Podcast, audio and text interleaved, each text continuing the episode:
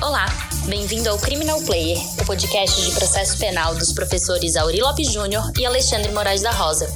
O Criminal Player é um apoio da Emais Editora.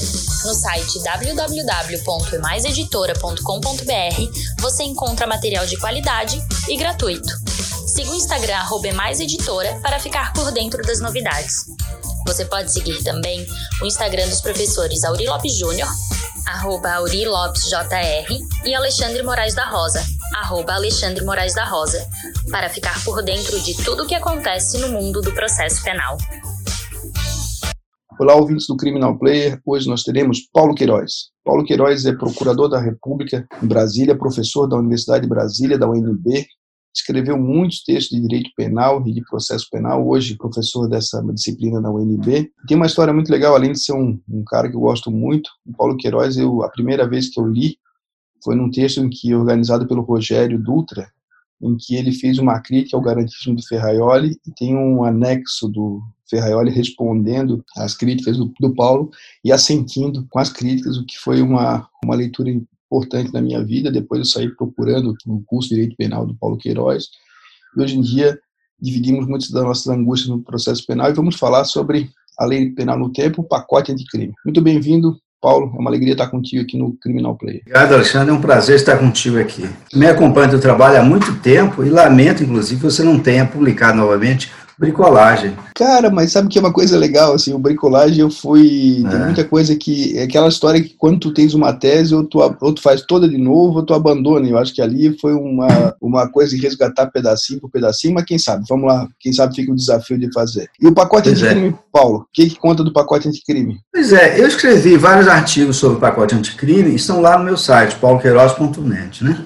Sim. Mais recentemente, eu publiquei, é, bom, eu publiquei um livro que acabou de sair, né, que é o Direito Processual Penal Introdução, pela Juspódio. Mas eu queria falar um pouco sobre é, esse livrinho que saiu pelo Ministério Público, que está disponível no, no, Google gratuitamente, um, um texto de 470 páginas, chama-se Inovações da Lei 13.964, coletânea de artigos. E os autores são procuradores da República, basicamente. Bom, o artigo que abre o, o livro é o meu artigo sobre a, a lei é, no tempo, a lei penal no tempo. Né? Eu defino uma tese, que é uma tese que eu comecei a desenvolver em 2004, a partir de uma palestra que eu assisti do nosso amigo, que é o Antônio Vieira, falando que eu confesso que não estava a par dessa discussão, dizendo que no direito penal valia o princípio da irretroatividade da lei penal, mas que isso não era aplicável, ou não era aplicável inteiramente, ao processo penal. Porque se no direito penal não há nenhuma discussão quanto a isso, porque a lei penal sempre retroage quando é favorável, e não retroage quando é prejudicial ao réu, no processo penal é diferente, porque o artigo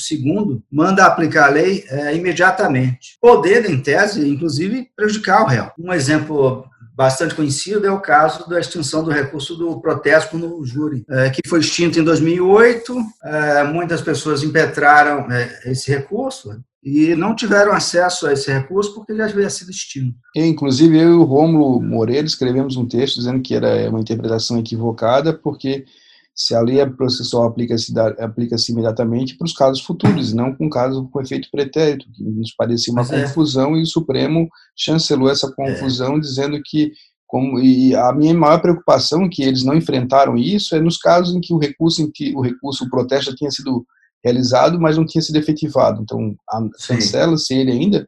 Enfim, é muito complicado a interpretação que o Supremo deu. E aí, a, o teu texto trabalha essa questão. Pois é, também. É, mas eu parto de uma tese, que é o seguinte: no processo penal, fazem essa distinção entre lei penal, lei processual, lei processual pura, impura, mista, etc., né? material, mista, etc. Eu acho que essa é uma distinção que não sustenta, eu proponho superar isso. Eu acho que entre direito penal, processo penal e execução penal, há uma relação de mútua referência e complementariedade, como diz Figueiredo Dias. O que nós chamamos de processo penal, na verdade, é o próprio direito penal em ação, é o próprio direito penal em movimento. Ou seja, do meu ponto de vista, o processo penal é o motor que põe em funcionamento o sistema penal. E, portanto, se o processo penal é o próprio direito penal em ação, os princípios que valem para o direito penal devem valer para o processo penal e para a execução penal igualmente. E especialmente o princípio da retroatividade. Então eu proponho superar essa distinção entre lei penal, lei processual penal e lei de execução penal. Para mim, o que importa é saber o seguinte: essa lei aumenta a proteção ou diminui a proteção? Ela aumenta as garantias ou diminui as garantias? Ela é mais favorável ou ela é mais prejudicial real? Então, para mim, é irrelevante fazer essa distinção entre lei penal, lei processual penal e execução, que para mim deve ser superada. Então, eu proponho, então, que a, a lei, seja penal, seja processual, etc., deve sempre retroagir quando for favorável e não retroagir quando for prejudicial. Agora, isso leva a uma série de implicações, né? E no processo penal, as soluções são mais complicadas do que no direito penal material, mantendo essa distinção. Então, quer dizer que quando a interpretação correta, e eu concordo contigo, é quando, quando há ampliação e restrição de direitos, equiparando-se mais ao direito penal do que essa visão um tanto quanto é, limitadora das garantias processuais e penais que é observado em geral, né, Paulo? Exato. Bom, eu defendo assim, o que eu chamo de um sistema integrado de direito penal, processo e execução penal.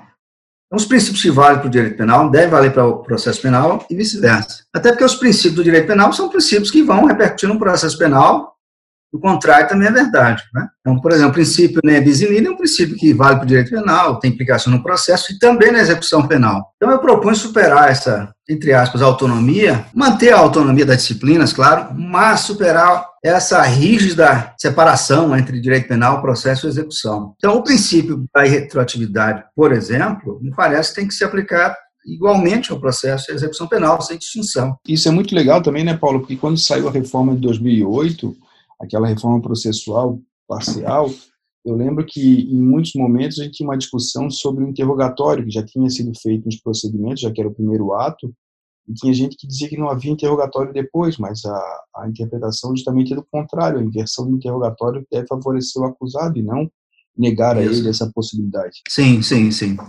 Pois é. Então, é, então por exemplo, no caso do caso Nardoni, eu, para mim, claramente, eles é, tinham direito a esse recurso de protesto no júri, porque praticaram um crime antes do advento da lei que aboliu esse recurso. Então, para mim, não importa se é lei penal, se é processo, se é execução penal. O que importa é, ela amplia a garantia? Sim, então ela retroage se ela não amplia, ela, ela restringe, então ela só se aplica ao futuro. Então, quando a Constituição diz que a lei não retroagirá, salvo para beneficiar o réu, a lei penal não retroagirá, salvo para beneficiar o réu, eu entendo que lei penal aí tem que ser entendida lei penal em sentido amplo, para compreender a lei penal, a lei processual penal e a lei de execução penal. Isso tem um impacto imediato, porque tem muitos juízes já se valendo aí de uma interpretação, acho que oportunista, para negar direitos na execução penal com base no pacote anticrime. Exatamente. Isso, isso é muito comum. Né? Então, por exemplo, normas que é, tornaram ainda mais rígido o regime disciplinar diferenciado, a meu ver, só aplica aos crimes novos, não aos crimes já é, julgados, condenados e em execução. Mas não é isso que ocorre, porque se faz essa distinção muito rígida entre o direito penal vale uma coisa, o direito processo vale outra coisa, e, no, e na execução penal não vale nada, na verdade, porque os princípios não têm o mesmo impacto no, na execução penal. É terra de ninguém. Seu penal é terra de ninguém. Os próprios advogados não se interessam muito por advogar nessa área, né? De execução penal. É como se fosse menos, né? Onde, onde há, de fato, uma série de violações de direitos, e ali é como Mad Max, né? Então, hoje em dia, você ali tem uma, uma, uma terra muito devastada, e o que é mais difícil é que até chegar ao Supremo, ao STJ, o sujeito já cumpriu a pena, ou já cumpriu boa parte dela, e os efeitos são avassaladores. E nessa mesma toada, Paulo, e essa prisão por 40 anos, o que, que te parece? É um estado anômalo? Por incrível que pareça, ela tem avanços e retrocessos, né? como o juiz de garantias, por exemplo, é um grande avanço. Ninguém imaginou que num governo de extrema-direita houvesse é, um instituto como o juiz das garantias. Cadê de história? É, é, tem uma motivação que não parece muito clara, né? Sim, sim. É, mas o fato é que passou o juiz das garantias que talvez não passasse em outros governos de esquerda, talvez não passasse. E esse aumento da, da, da pena máxima de 30 para 40 anos é um retrocesso total. É apostar num, numa na pena de prisão, que é um falida completamente. Você falou sobre, é, sobre a reforma, né? As reformas do processo penal, elas devem vir acompanhadas de reformas do direito penal e da execução penal. Por exemplo, quando você, em 2011, aumentou, criou as medidas cautelares diversas, o artigo 44 do, do, do Código Penal tinha que ser alterado também. E não foi alterado. Em que sentido? No sentido de considerar que essas medidas cautelares poderiam também figurar como penas definitivas. Porque na prática o que acontece? Isso também tem a ver com o sistema integrado que propõe. O sujeito é, responde por crime de roubo, foi preso é, preventivamente, o juiz revoga a prisão. E aí ele fica, digamos, em monitoramento. Ok. Tem um ótimo comportamento aí durante dois anos ou durante três anos.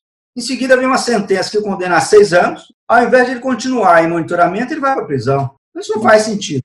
A meu ver, numa situação como essa, ele deveria ser condenado não a pena de prisão, mas uma pena de monitoramento, se faria a detração, e ele seria mantido em liberdade. Entendo, e, e, nesse sentido há um paradoxo no sistema, porque aí o acusado, ele mesmo condenado, ele quer entrar com 10 mil embargos de declaração, vai ter um embargo de divergência, porque quanto mais tempo durar o processo dele, ele está cumprindo pena de uma, uma, uma situação mais, mais favorável. E cumprindo, Sim. né? E cumprindo, então, porque claro. como, a, como a detração é dessa ordem. E nessa mesma lógica tua, eu e o, e o Silvio Lourenço, lá de Curitiba, escrevemos um texto para dizer que a detração ela não tem que ser só da, da, da, do monitoramento da prisão domiciliar, mas todas as cautelares, elas, de maior ou menor grau, significam uma restrição da liberdade do sujeito. claro, têm... concordo. Tudo isso, de certo modo, é pena antecipada.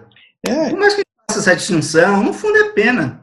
Entende? E a restrição. O que não é fácil é saber como se dará essa detração. Em que percentuais, entende?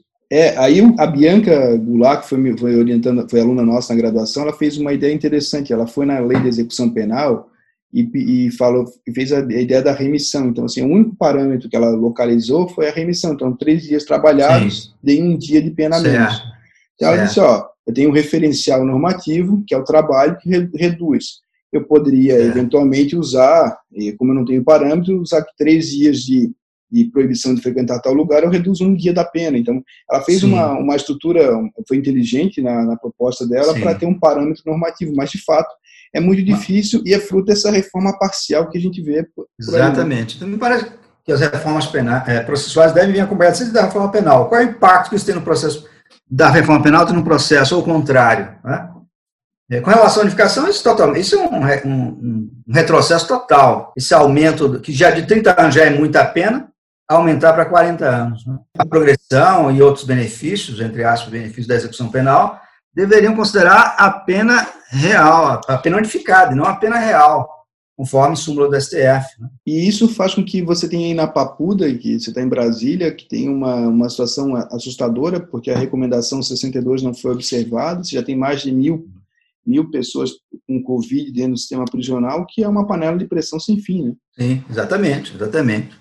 São muitos casos, né? muitos casos lá. Muitas mulheres grávidas estão com Covid e são mantidas presas. Né? Isso por uma má, uma má compreensão, as pessoas não conseguem entender que os próprios agentes prisionais são submetidos à comunidade em geral, e se nós aqui Sim, podemos todos. ir numa farmácia ou num laboratório Exatamente. fazer um exame de sangue, essas pessoas não Exatamente. podem, que vivem numa, num desespero, num pânico total. Sim. Enfim, o teu artigo está publicado no teu site também, as pessoas podem ir lá. E o que, que tem de novo? Também. Saiu o teu livro novo, né, Paulo? Direito Processual Penal, a introdução. Que é uma novidade para mim ensinar processo penal. Estou ensinando penal, processo penal há quatro anos, mais ou menos. Eu sempre, a vida inteira, ensinei penal. Nunca imaginei que pudesse ensinar processo penal. Pois Mas como é. não, não abriram inscrição para direito penal, eu fiz para processo penal, deu certo. E agora virei processualista também. que legal, que legal. Gostando muito dessa experiência. Eu vou te mandar o meu livro novo também, vou, vou, o teu já mandei encomendar pela Juspódio, né? Vou pedir para quem tiver interesse, vai no site da Juspódio, Paulo Queiroz, encontra, vai no site do Paulo. Hum. E é um, um, sujeito que eu admiro muito, fico alegre de ter participado aqui do Criminal Play, nesse nosso tiro curto, sempre de indicação. E o Paulo é um sujeito que produz muito. Eu estou devendo para ele um texto há muitos anos, numa discussão nossa sobre erro de tipo, erro de proibição, que eu nunca é verdade, é verdade, é. é, verdade. É. Que é mais ou menos essa discussão de hoje, que é se há distinção entre direito penal e direito processual penal na, na, na é. ampliação das garantias. Exatamente. Bom, é um prazer estar contigo. Espero voltar a falar contigo. Nós vamos falar, eu vou, assim que chegar o livro, eu vou ler de novo, a gente faz mais um, um podcast, eu espero Ótimo, que possa manter a interlocução. Valeu, okay. Paulo. Obrigadão. Grande abraço.